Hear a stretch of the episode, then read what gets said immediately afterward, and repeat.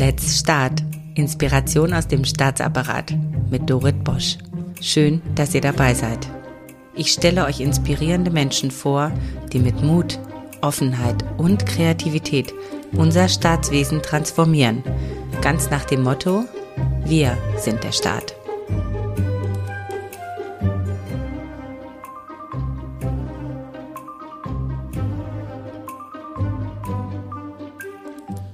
Ich begrüße heute ganz herzlich Helen Albrecht, Leiterin der Zentralverwaltung im Bundeskriminalamt.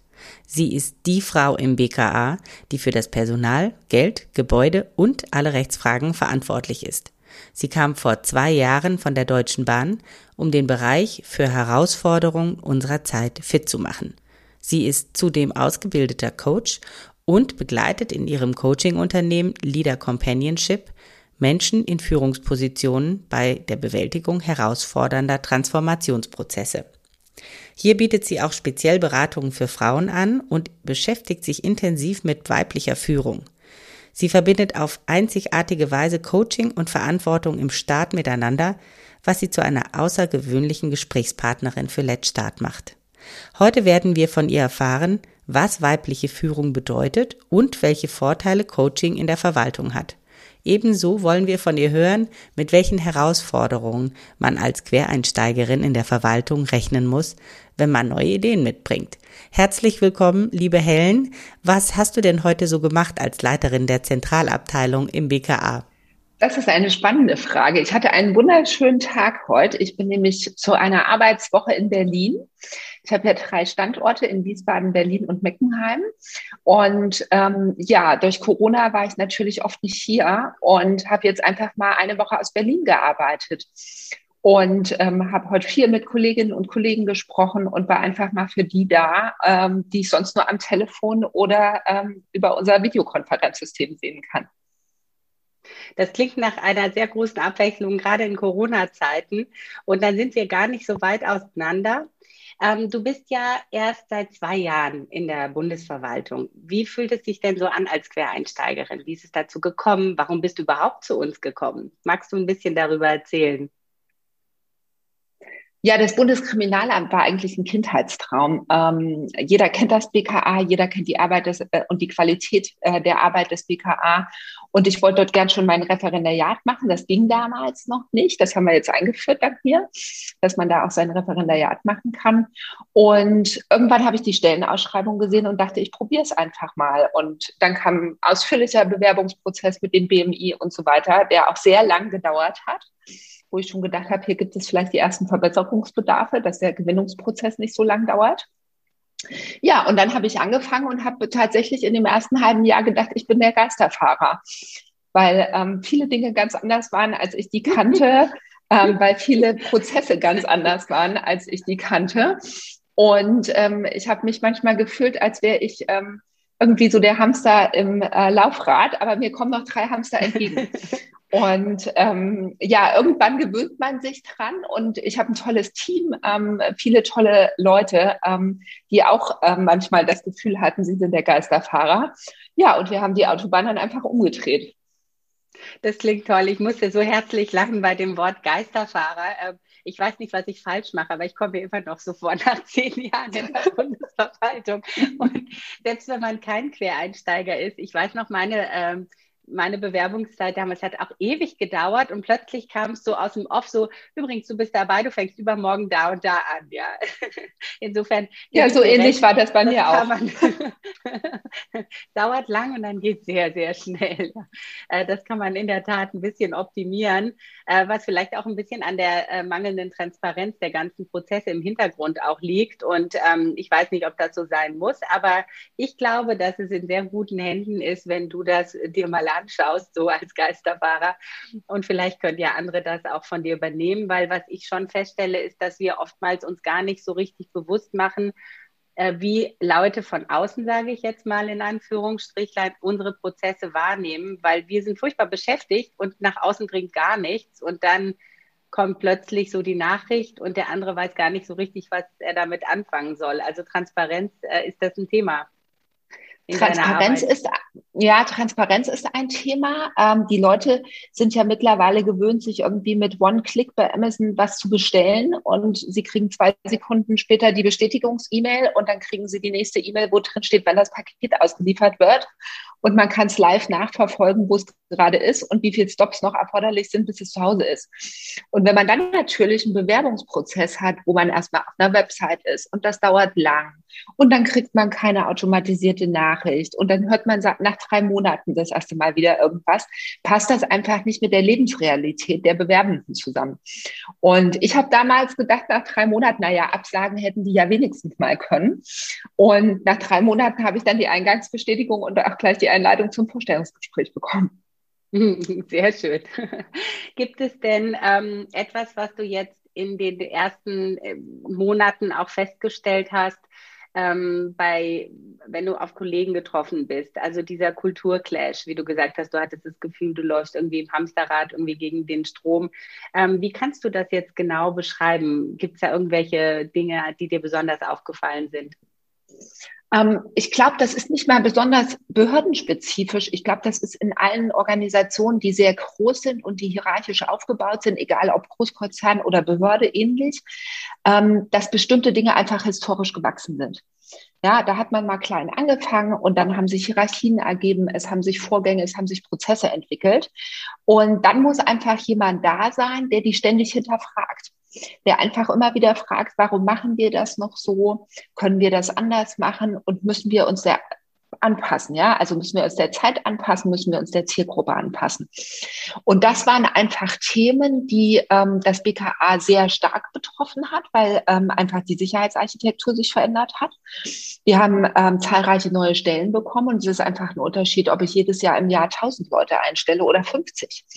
Ja, und dann kann ich nicht mehr mit den gleichen Methoden und Instrumenten arbeiten. Und ich bin auf ganz viele offene Ohren gestoßen und auch ganz viele Kolleginnen und Kollegen, die auch gesagt haben, Mensch, das wollten wir schon lange mal machen, lass uns das einfach mal ausprobieren. Und ähm, natürlich gab es auch Skepsis. Und es gab viele, die gesagt haben, ach, jetzt kommt ihr hier rein und ist ganz frisch da und wir erklären dir schon mal die Welt, dass das bei uns alles nicht geht. Und ähm, ich bin aber immer ein großer Fan vom Ausprobieren und auch so von der Politik der kleinen Schritte. Ich sage immer lieber kleine Schritte als keine Schritte. Und wir haben viele kleine Sachen gemacht, viele Piloten gemacht und so auch das Vertrauen von denen gewonnen, die gezweifelt haben. Und äh, jetzt mittlerweile haben wir so ein Potpourri an Maßnahmen, gerade was das Thema Personalgewinnung, was ja eins meiner Hauptthemen ist, äh, betrifft, ähm, wo ich manchmal selber überrascht bin, wenn ich das ganze Puzzle so vor mir sehe. Und ein Teil ist natürlich auch Personalentwicklung, Führungskräfteentwicklung, Coaching für die Leute da zu sein und halt nicht mehr die Behörde in der Behörde, ja, wo man über den Antragsteller spricht der einen Antrag auf irgendetwas stellt, sondern wo ich über einen Kollegen und eine Kollegin spreche, die ein Anliegen hat, ja, auf das ich dann auch zielgerichtet eingehen möchte. Wir haben jetzt sehr viel über deinen Aufgabenbereich erfahren, also Personalgewinnung, Personalentwicklung, äh, was du als Schwerpunkt auch angesehen hast. Ich hatte ja in der Einleitung gesagt, du bist auch äh, dorthin gekommen und hast auch den Auftrag, das, äh, sag ich mal, etwas äh, an, die, an die Gegebenheiten der Zeit anzupassen. Und du hast Coaching erwähnt. Also ich kenne Coaching, ähm, ich sage jetzt mal so, das ist, äh, oder wir haben es auch im Vorgespräch gesagt, ja schon so ein bisschen in der Schmuddelecke. Ähm, man, äh, ich weiß, ich hatte mal eine Chefin, die musste zum Coaching, weil sie ein Problem hatte mit einer Mitarbeiterin. Und das war ganz schlimm und schambehaftet. Also Coaching ist kein wirklich positiv besetzter Begriff. Nun bist du ja selber Coach. Ähm, viele wissen nicht viel über das Coaching. Kannst du vielleicht ein bisschen erklären, was Coaching überhaupt ist? Mhm. Ähm, also bei mir begann das eigentlich so, dass ich selber mal die Möglichkeit hatte im Rahmen von einer Aus- und Fortbildung, ich habe einen guten Job gemacht, ich konnte mir was aussuchen und habe gesagt, ich würde selber gern ein Coaching machen. Und einfach, weil ich neugierig war, weil ich gespannt war auf die Methode und weil ich mir einfach mal angucken wollte, wie das funktioniert. Und fand das tatsächlich so klasse, ähm, wie ähm, der Coach das bei mir gemacht hat, ähm, dass ich im nächsten Schritt selber die Coaching-Ausbildung ähm, angetreten habe. Und mir war es wichtig, ähm, ein systemisches Coaching zu machen. Das heißt, ähm, anders als bei anderen Coaching-Methoden geht es wirklich darum, dass der Probleminhaber auch der beste Problemlöser ist. Ja, also man ist quasi nicht der Berater, der hinkommt und sagt, mach das jetzt so, mach das jetzt so, ich empfehle dir das und das, ja, für die Gespräche so, gib mehr Feedback, sondern eigentlich mit demjenigen, ähm, der das Coaching beauftragt hat, zusammen zu gucken, wo ist das Problem und gemeinsam mit ihm aus ihm heraus die Lösung zu erarbeiten. Und ähm, ich werde nie vergessen, so mein, mein Schlüsselerlebnis dann nach der Coaching-Ausbildung saß ich bei meinem Betriebsrat und ich hatte früher selber immer den Impuls, so, gebt mir alle eure Probleme, ich löse sie für euch. Und ich fragte dann einfach meinen Betriebsrat, was habt ihr denn für einen Vorschlag? Und 25 Leute guckten mich an und dachten, ach so, wir könnten ja auch mal selber drüber nachdenken, wie man das abstellen kann und wie man das ändern kann. Und dann kamen aber auch tatsächlich Ideen. Und das merke ich immer wieder. Coaching setzt Impulse frei, Coaching setzt ähm, Themen frei bei Menschen. Man bringt sie auf den Weg, über andere Sachen nachzudenken und ähm, nochmal eine andere Perspektive einzunehmen. Tatsächlich nicht immer aus seiner eigenen Perspektive drauf zu gucken, sondern sich auch mal in die Schuhe von jemand anderem zu versetzen. Wie würde jemand anders auf das Problem schauen ähm, und auf das Entwicklungsfeld, was man hat? Und ähm, ja, ich habe damit nur positive Erfahrungen gemacht bisher. Das hört sich ja fantastisch an. Fast so ein bisschen als die Lösung all unserer Probleme, weil äh, oftmals ist es ja so, man, ähm, man, man bedient externen Sachverstand oder ähm, man holt viele gute Ratschläge ein und trotzdem dreht man sich ein bisschen im Kreis. Also der Vorteil von Coaching, äh, so wie ich es verstanden habe und wie ich es auch selber erlebe, ist ja, dass ähm, dass derjenige, der die Lösung auch selber arbeitet, auch bei der Umsetzung beteiligt ist, also viel mehr Motivation hat. Wir haben ja doch durchaus an der einen oder anderen Stelle ähm, nicht nur im staatlichen Bereich, sondern insgesamt. Es geht ja vor allen Dingen um die Umsetzung. Also man muss die Idee dann auch auf die Straße bringen und da hapert es ja oft. Das klingt jedenfalls so, als ob das eine gute Lösung ist. Ähm, hast du denn da jetzt ähm, auch Erfahrung, ob das ein guter Match ist, gerade vor dem Hintergrund, dass Coaching nicht so positiv besetzt war oder ist, ähm, mit Coaching in der Verwaltung? Wendest du das schon in, an? Also lässt du das deinen Mitarbeiterinnen und Mitarbeitern zugutekommen? Ja, also wir haben Coaching schon angewendet, auch bevor ich ins BKA gekommen bin, aber es war teilweise wirklich, wie du sagst, nicht positiv besetzt, sondern im Grunde genommen, so wie du das eben auch als Beispiel genannt hast, ich hatte eine Führungskraft, die musste ein Coaching machen. Und ähm, was man braucht und womit man dann auch den richtigen Weg findet, ähm, ist ja ein breiter Instrumentenkoffer. Also man hat ja von verschiedene Fragestellungen, ähm, die einen betreffen können und es ist nicht immer Coaching das Problem, äh, die, die Lösung für alle Probleme, sondern manchmal kann auch tatsächlich das Thema Beratung, Manchmal kann das Thema Mentoring, aber auch, und so ehrlich muss man dann auch sein, vielleicht auch mal der Wechsel der Position die Lösung sein. Also ich glaube nicht, dass das Coaching das Allheilmittel ist, sondern ähm, die Frage nämlich der Zielklärung ganz am Anfang. Was wollen wir eigentlich erreichen?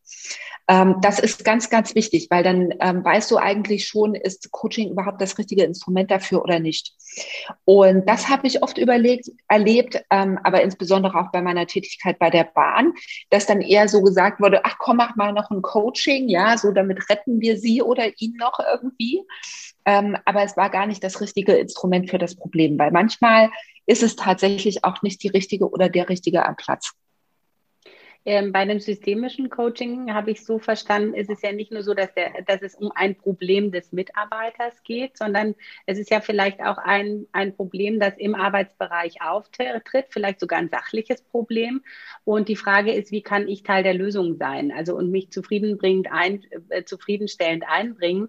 Ähm, es geht ja nicht darum, dass jemand äh, mit seiner Arbeit nicht glücklich ist oder sonst irgendwas, sondern es geht ja auch darum, Prozesse zu ähm, äh, zu, zu, zu lösen. Wie geht, wie würdest du da oder setzt ihr das äh, auch etwas stärker ein? Ähm, tatsächlich noch nicht. Wir sind tatsächlich im Moment eher in der 1 zu 1 Beratung unterwegs. Ähm, wir wollen ähm, perspektivisch unser Coaching-Angebot für alle unsere Führungskräfte ausbauen. Wir werden bis 2026 60 Prozent neue Mitarbeiterinnen und Mitarbeiter im BKA haben. Und ähm, das betrifft natürlich auch ganz, ganz viele Führungskräfte. Ja, also wir sind einerseits größer geworden, andererseits trifft uns das demografische Problem genauso wie alle anderen auch.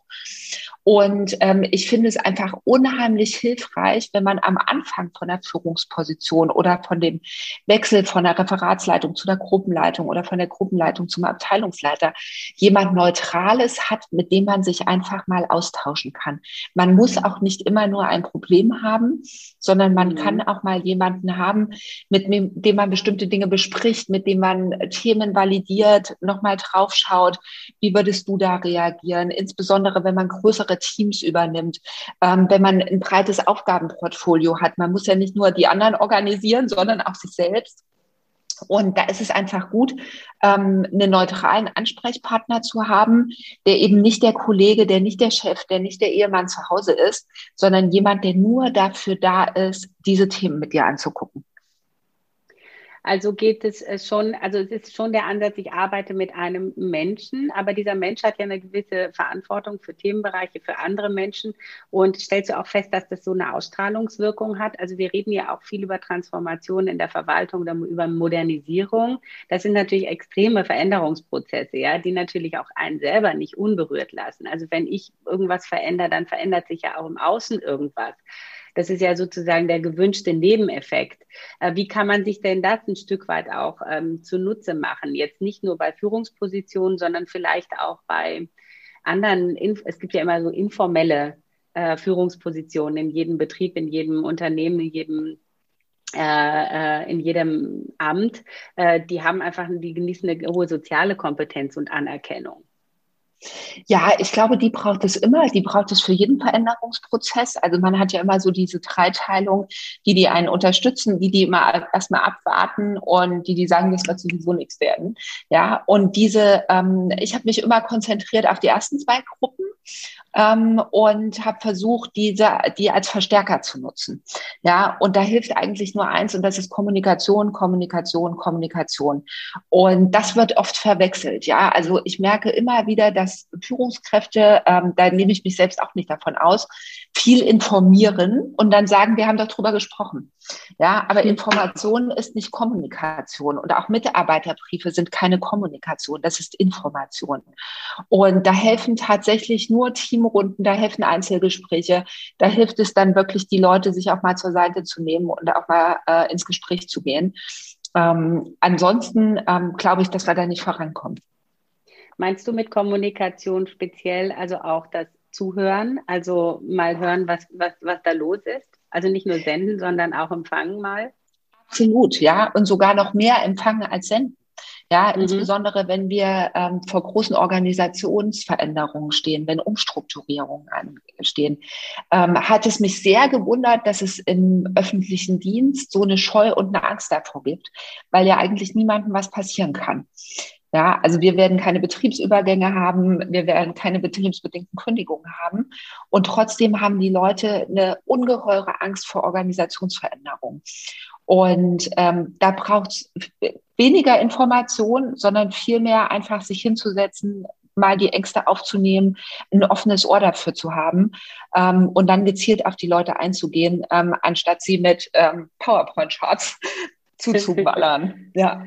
Also wenn ich aber höre, zuhöre, dann höre ich ja vielleicht auch Sachen, die mir jetzt nicht so gefallen. Also wie gehe ich jetzt am besten damit um? Also man neigt ja dann als Mensch auch dazu, sich dann schuldig zu fühlen und zu denken, oh, jetzt bin ich dafür verantwortlich oder ich bin daran schuld, dass jemand anders sich schlecht fühlt oder ähm, und dann, dann, dann geht ja dieser sehr ungesunde Prozess dann auch in Gang und letztendlich ähm, sind diese kleinen Dinge, die aber relativ groß sind, hindern dann eigentlich eine Veränderung, die eigentlich ansteht. Ja, aber das gehört zur Führungskraft sein dazu. Also mhm. ich glaube, keiner ist Führungskraft geworden, um nur zu hören, dass er toll ist und alles super gemacht hat. Ähm, wer die Erwartungshaltung hat, wird zwangsläufig enttäuscht ähm, sondern es gehört dazu, auch ein Feedback aufzunehmen, was nicht nur positiv ist, sondern was auch mal kritische Aspekte beleuchtet, ähm, was auch anspricht, was nicht gut läuft, was anspricht, was geändert werden muss. Und die Frage ist aber, wie gehe ich damit um? Nehme ich das als persönlicher Vorwurf oder nehme ich das auf und sage, ja, da ist jetzt jemand, der übt Kritik, aber im Sinne von, ich möchte die Organisation besser machen. Ja, und ich glaube, das muss man trennen. Dann ähm, kritisiert der mich gerade als Person, ja, oder will der die Organisation eigentlich voranbringen? Manchmal sind wir auch der Mülleimer, ist ja auch ganz klar. Ja, mhm. also ähm, als Führungskraft, ja, irgendwie landet ja alles zum Schluss bei uns an. Wichtig ist es, dass man einfach das ähm, Unwesentliche von dem Wesentlichen unterscheidet und dann auch wirklich auf die Kollegen eingehen, die es ernst meinen und die tatsächlich einen echten Verbesserungs- und Veränderungsbedarf sehen. Das finde ich total spannend, die Unterscheidung, die du gerade machst. Also dieses, ähm, dieser, diese, dieser persönliche Vorwurf. Und es kann sich ja auch teilweise, wenn man nicht so geübt ist in Kommunikation, auch leider ein bisschen vermischen von beiden Seiten. Und andererseits, dass ich sehe, da ist einer, der kritisiert, weil er was verändern will. Und ich filter sozusagen das Konstruktive heraus. Das finde ich ein ganz, ganz spannender Punkt. Da, wo auch Transformation wirklich stattfindet, da, wo es knistert. Ähm, wie würdest du denn damit umgehen? Also wenn du jetzt beispielsweise, oder wie trennst trennst du eigentlich die beiden Dinge oder wie klärst du auch deine Gegenüber als Führungskraft, dass du ähm, die Anteile, die vielleicht auch ein bisschen persönlicher Vorwurf sind, rausfilterst und die konstruktiven Anteile hast? Weil oft ist es ja eine Gemengelage. Ja, also ich glaube, der erste Punkt ist einfach, man darf schon mal per se immer nicht als Angriff verstehen, sondern ähm, man ist dort in einem ähm, gemeinsamen Arbeitsverhältnis unterwegs und da geht es erstmal um die Sache. Und ähm, das spürt man ja dann, also man spürt dann ja körperlich, ob das auch ein, ein Angriff auf einen selbst ist, ja. So, und da muss man sich einfach mal zurücknehmen, ja. Und man muss es aber auch äußern, ja. Also es gibt schon Kolleginnen und Kollegen, die ähm, wie ich finde, dann auch manchmal einen Ticken zu weit gehen. Dieses zu weit ist ja auch wieder bei jedem anders und, und ganz individuell. Und dann muss man es auch mal sagen. Dann muss man auch mal sagen, stopp. Ja, ähm, das ist jetzt, kommt bei mir an wie ein persönlicher Angriff. Ich gehe mal davon aus, das hast du so nicht gemeint. Ja, also meistens nimmt man den Leuten ja damit auch ein bisschen den Wind aus den Segeln. Ähm, aber gut ist es, wenn man es ausspricht. Ja, also gut ist es, wenn der, der Kritik übt, der muss die aussprechen, aber man muss auch, das Gegenüber muss sagen, so viel kann ich aufnehmen und das kann ich auch ändern. Und manches kann ich aber auch nicht aufnehmen, weil dafür bin ich dann vielleicht auch nicht verantwortlich. Also ich habe nicht viele solcher Gespräche erlebt in den letzten zehn Jahren als Beamtin, aber vielleicht ähm, ist es in Unternehmen auch gar nicht anders. Ähm, ich glaube in jedem Fall, dass wir mittlerweile gar nicht drum rumkommen, ehrlicher miteinander zu kommunizieren, egal in welcher Branche wir unterwegs sind. Ähm, ich wollte gerne auf das Thema Frauen, Frauen, äh, weibliche Führung und Coaching zurückkommen, weil du ja dich speziell auch stark machst für Frauen. Und ähm, ich habe so die, den Verdacht, dass so wie du mir erklärst, wie du auch führst, dass das ja auch sehr vielleicht auch spezifisch mit dir zusammenhängt und mit dir als Frau und wie du dein Verständnis hast. Es ist ja auch nicht jedermann ähm, denkt ja gleich. Was genau ist jetzt der Unterschied, wenn Frauen in Führungspositionen sind? Also rein vom Wert und von der Qualität, die dahinter steht. Und ähm, was macht das Ganze aus? Mhm. Also ich glaube, man kann das nicht pauschal beantworten. Und ich würde auch nie sagen, Frauen sind die besseren Führungskräfte oder Männer sind die besseren Führungskräfte. Ähm, grundsätzlich hat ja jede Person sowohl weibliche als auch männliche Anteile, die halt in einer unterschiedlichen Form stärker ausgeprägt sind. Mich selbst haben tatsächlich eher männliche Führungskräfte geprägt im Sinne von ähm, positiven Sachen, die ich in der Führung mitgenommen habe. Und ich hatte zum Teil weibliche Führungskräfte, wo ich eher gelernt habe, was ich nicht machen möchte. Ja, mhm. auch davon lernt man ja so ähm, von Führungskräften. Und der Unterschied war eigentlich tatsächlich, dass Männer es besser schaffen, informell zu kommunizieren und Netzwerke aufzubauen. Und Frauen versachlichen gern, versuchen Männermethoden nachzuahmen, werden dadurch unecht und können eigentlich die Stärken, die sie haben, nämlich insbesondere Kommunikation, Offenheit, Dinge auch mal irgendwie mal klar anzusprechen, auf den Punkt zu bringen, auch mal eine Emotion in ein Thema mit reinzubringen. Ähm, oft nicht ausspielen, weil sie versuchen, ähm, dieses Rollenmodell, was bei Männern irgendwie automatisch immer funktioniert, ähm, nachzuspielen. Und ähm, deswegen ist es mir so wichtig, auch bei uns ähm, äh, im BKA junge Kolleginnen ganz frühzeitig zu begleiten, bevor sich solche Muster festsetzen mhm. ähm, und zu sagen, du bist wertvoll, wie du bist. Ja, und du bist genau richtig so, wie du bist. Ähm, und jetzt müssen wir einfach zusammen gucken, wie wir deinen individuellen Weg der Führung finden. Und ähm, das ist bei Männern genauso wichtig, aber ähm, die haben einen Tacken mehr Selbstbewusstsein. Das ist tatsächlich meistens so. Ähm, es gibt ja Studien darüber, dass Männer Stellenausschreibungen lesen und denken, erstens habe ich, drittens habe ich, siebtens habe ich, okay, ich bewerbe mich. So, und Frauen lesen erstens bis sechsten haben sie, aber siebtens nicht und sagen, oh nee, da kann ich mich nicht drauf bewerben. Ich erfülle ja nicht alle Anforderungen.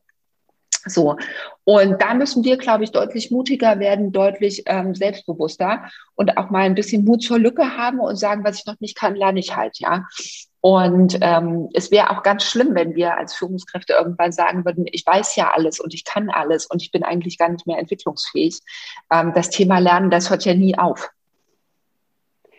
Diese, diese Stärken, die du Frauen zugeschrieben hast oder die du einer weiblichen Art äh, Führung zugeschrieben hast.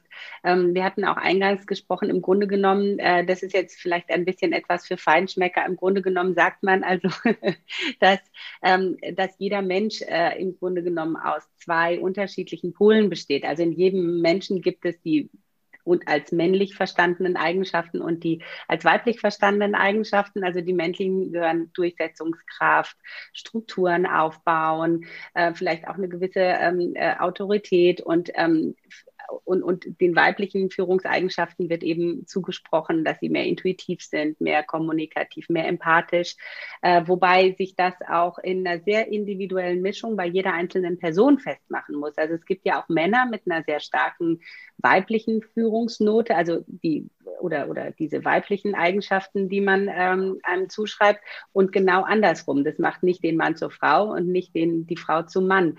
Was du aber sagst, ist, wenn eine Frau sozusagen nicht authentisch ist, also wenn sie äh, nicht von sich aus schon ohnehin einen starken männlichen Anteil hat, was ja auch in Ordnung wäre, sondern unauthentisch etwas nachmacht, was ihrem Wesen nicht entspricht und vielleicht eher der weibliche Typ ist, ja, auch als Frau und das nicht auslebt, dass das auch wiederum nach außen durchdringt, dass man das auch sofort erkennt. Also ich persönlich kenne viele und gerade jüngere Frauen, die das in den ersten äh, ein, zwei Jahren so stark nachmachen, die werden so stark geprägt, das kriegt man kaum noch irgendwie weg.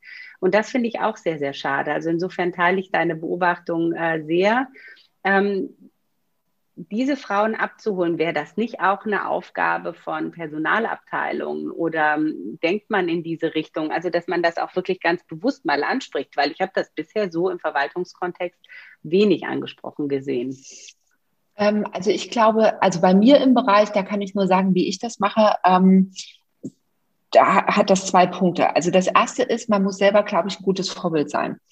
Ähm, wenn ich selber vorlebe, ähm, was ich mir da von anderen wünsche, gebe ich anderen natürlich auch gleichzeitig den Spielraum zu sagen, na, wenn die das so macht und die sich das traut, ja, und hier auch wirklich sagt, was sie denkt und nicht irgendwie in der tiefen Stimme mitlacht, nur weil die Männer da alle gerade drüber lachen, über den Frauenwitz, ähm, dann traue ich mich das auch und mache das auch nicht. Und ähm, ich glaube, diese offensive Ansprache, die geht tatsächlich nicht ähm, im Sinne der Arbeitgeber spricht eine größere Gruppe an und sagt, wir wünschen uns das nicht, sondern das sollte, glaube ich, individuell erfolgen. Und das würde ich auch immer, wenn mir jemand so begegnet, in einem individuellen Feedback so machen.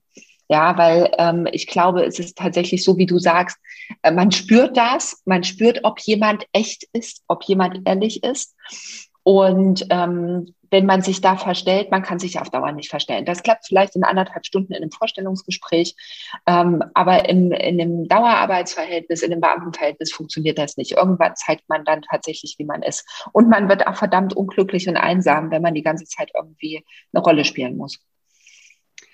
Du bist ja eine von elf Abteilungsleitern in, im Bundeskriminalamt. Wie viele weitere Frauen gibt es denn an der Spitze der Behörde? Ihr seid ja schon die Spitze der Behörde mit eurem Präsidenten zusammen. Ja, ich habe noch eine Abteilungsleiterkollegin, aber wir haben eine Vizepräsidentin seit letztem Jahr. Das war ja vorher ein Männertrio und jetzt haben wir immer noch ein Männertrio, aber eine Vizepräsidentin und da sind wir auch alle sehr stolz drauf. Also äh, die Frauen sind auch da auf dem Vormarsch und mit ihnen auch die Themen, die Frauen mitbringen. Ähm, Hast du das Gefühl, dass da eine Offenheit dafür da ist oder auch vielleicht sogar eine Dankbarkeit, weil man sagt ja auch gemeinhin, dass gemischte Teams durchaus sehr, sehr sinnvoll sind. Das hängt natürlich auch davon ab, dass äh, beide Seiten sich auch wertschätzen können für ihre Unterschiede und das als Bereicherung empfinden, dass der andere eben anders ist. Erlebst du das so ähm, oder auch im Kontext mit anderen, die jetzt in der Verwaltung sind? Du bist ja auch darüber hinaus gut vernetzt. Ich erlebe das absolut. Also Themen wie Vereinbarkeit von Beruf und Familie, ähm, das ganze Thema Diversity, ähm, die Zusammenstellung von Teams, wirklich drauf zu gucken, wer sind, wer sind da die Richtigen, ohne zu gucken, dass ich nur Hans sucht Hänschen oder Heinz sucht Heinzchen, ja, so, sondern wirklich drauf zu gucken, wen man da haben will und wie das in einer tollen Mischung zusammenpasst, ähm, wird tatsächlich im BKA gemacht, wird schon lange gemacht, war auch schon Thema, bevor ich gekommen bin. Ähm, und ist natürlich, und das ist vielleicht auch mit ähm, unserem Arbeitszweck verbunden, einfach auch ein Garant für die Qualität unserer Arbeit. Ähm, du kannst auf das, worauf wir gucken, betrifft das komplette breite Spektrum äh, des gesellschaftlichen Lebens. Und ähm, je mehr Brillen und je mehr Facetten und je mehr Leute mit unterschiedlichen Hintergründen, egal ob Mann oder Frau, ja, da drauf schauen, ähm, umso besser ist die Qualität unserer Arbeit. Und deswegen ist das, glaube ich, tatsächlich auch ein Thema, was im BKA gefördert wird. Das hört sich gut an. Also was macht dich denn als Frau, als äh, zu einer guten Kollegin für einen Mann? Also welche, welche Eigenschaften bringst du jetzt beispielsweise mit? Wo sagen die anderen, ja, also die ist echt super, mit der kann man Pferde stehlen? Ähm, ich glaube, mein Kollege, mit dem ich mich 17.30 Uhr auf ein Bier treffe, würde sagen, mit der kann man auch ein Bier trinken gehen. das hört ja. sich super an.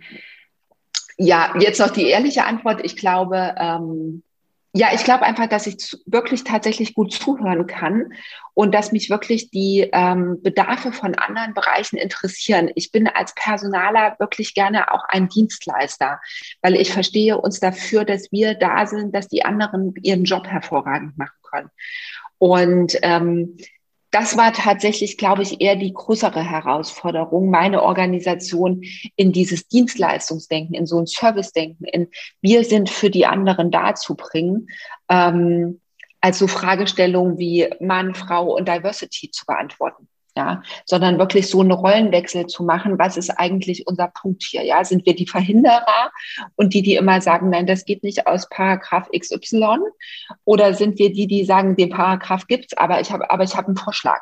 Ja, so, und wir lösen dein Problem zusammen. Ich glaube, das würden meine Kollegen sagen, dass ich irgendwie immer eine Idee habe, äh, wie man es doch hinkriegt eine Möglichmacherin.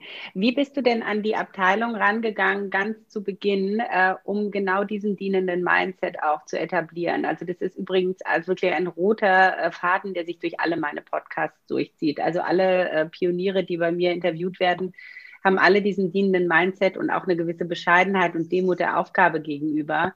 Das sehe ich bei dir auch so stark. Ähm, wie macht man das? Geht man hin und sagt, so, ab heute sind wir, haben wir einen dienenden Mindset? Oder lebt man das lange vor und wartet, bis die anderen es merken? Ähm, eine Mischung aus beiden. Also ich bin tatsächlich, ich habe Einzelgespräche mit allen Abteilungsleitungen gemacht, mit dem Vizepräsidenten, mit äh, dem Präsidenten natürlich auch und habe ähm, allen ein paar gleiche Fragen gestellt, ja. Ähm, unter anderem, was sollte ich unbedingt beibehalten und was sollte ich unbedingt abschaffen? Also an die zwei Fragen erinnere ich mich gerade ganz bewusst. Und ähm, habe mir dadurch erstmal und auch versucht tatsächlich erstmal neutral nur zuzuhören, nicht in eine Verteidigungshaltung gleich für meine Leute zu gehen, mhm. ähm, ein Bild zu verschaffen, wie eigentlich unsere Außenwahrnehmung ist. Und ähm, den gleichen Prozess haben wir auch nochmal intern gemacht, indem wir ein internes Stimmungsbild erhoben haben. Wie sehen wir uns denn selbst?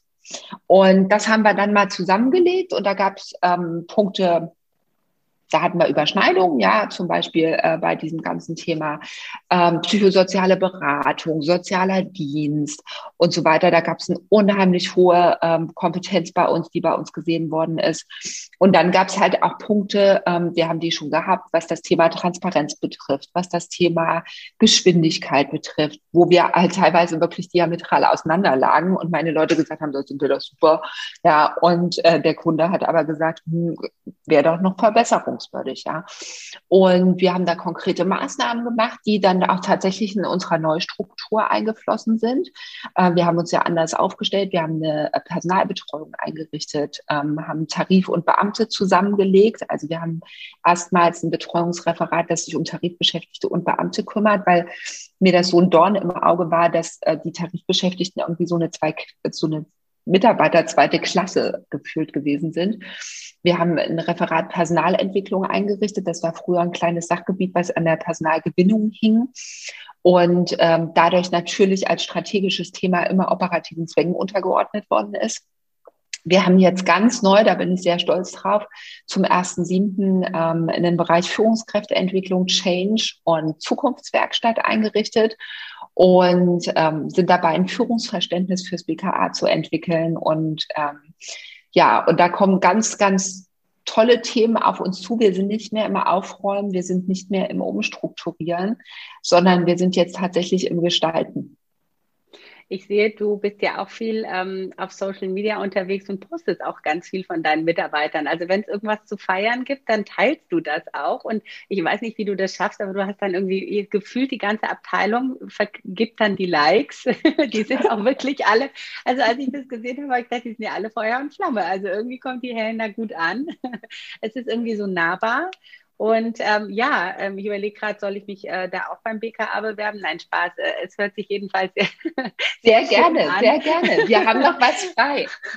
es hört sich jedenfalls sehr schön an. Da hat man richtig Lust mitzuarbeiten. Ähm, wir wollten ja gar keine Werbung machen für deine Abteilung, aber ich glaube, das ist uns nicht gelungen. Und ähm, ich danke dir ganz, ganz herzlich dafür, dass du für dieses Gespräch überhaupt äh, zur Verfügung gestanden hast. Hast du noch irgendwas zu sagen? Wir sind nämlich ja, mach weiter so, Dorit. Ähm, mach weiter so und ähm, interviewe viele Menschen, die sich dann wieder dadurch kennenlernen, dass du sie interviewst und dadurch findet man viele Gleichgesinnte. Ja, und ähm, das nimmt auch so den, die sich immer noch wie ein Geisterfahrer fühlen, dann vielleicht die Scheu und die denken, oder oh, gibt es noch andere von uns, ja? Und da trägst ja, genau. du mit zu bei. Dankeschön. Ja, wir sind, äh, ich weiß nicht, vielleicht sollte ich mir meinen äh, Namen überlegen. Der Club der Geisterfahrer kommt in die ganz enge Auswahl. Ich habe nur gerade gehört, dass äh, in Amerika gibt es irgendwie schon, schon mittlerweile Thinktanks oder sowas, die nennen sich schon die Misfits irgendwie aus, den aus der Verwaltung, äh, die sich zusammentun, um wirklich Dinge zu verändern. Und manchmal kommt man sich so vor, aber wenn man zusammenrückt, dann merkt man, man ist ja doch nicht allein. Und ich glaube, dieses Man ist nicht allein Gefühl ist ganz wertvoll. Insofern danke ich auch dir. Ich fühle mich jetzt auch weniger allein, seitdem ich dich kennengelernt habe. Und ich wünsche dir noch einen, ähm, ja, einen tollen Tag mit deinem Kollegen bei einem Bier, 17.30 Uhr. Ich ähm, grüße ganz herzlich nach Berlin. Danke, liebe Helen Albrecht. Vielen Dank. Und das war es bei Let's Start, Inspiration aus dem Staatsapparat mit Dorit Bosch. Schreibt mir gerne und abonniert diesen Kanal, damit ihr keine Folge verpasst. Let's start. Viel Spaß bei der Umsetzung.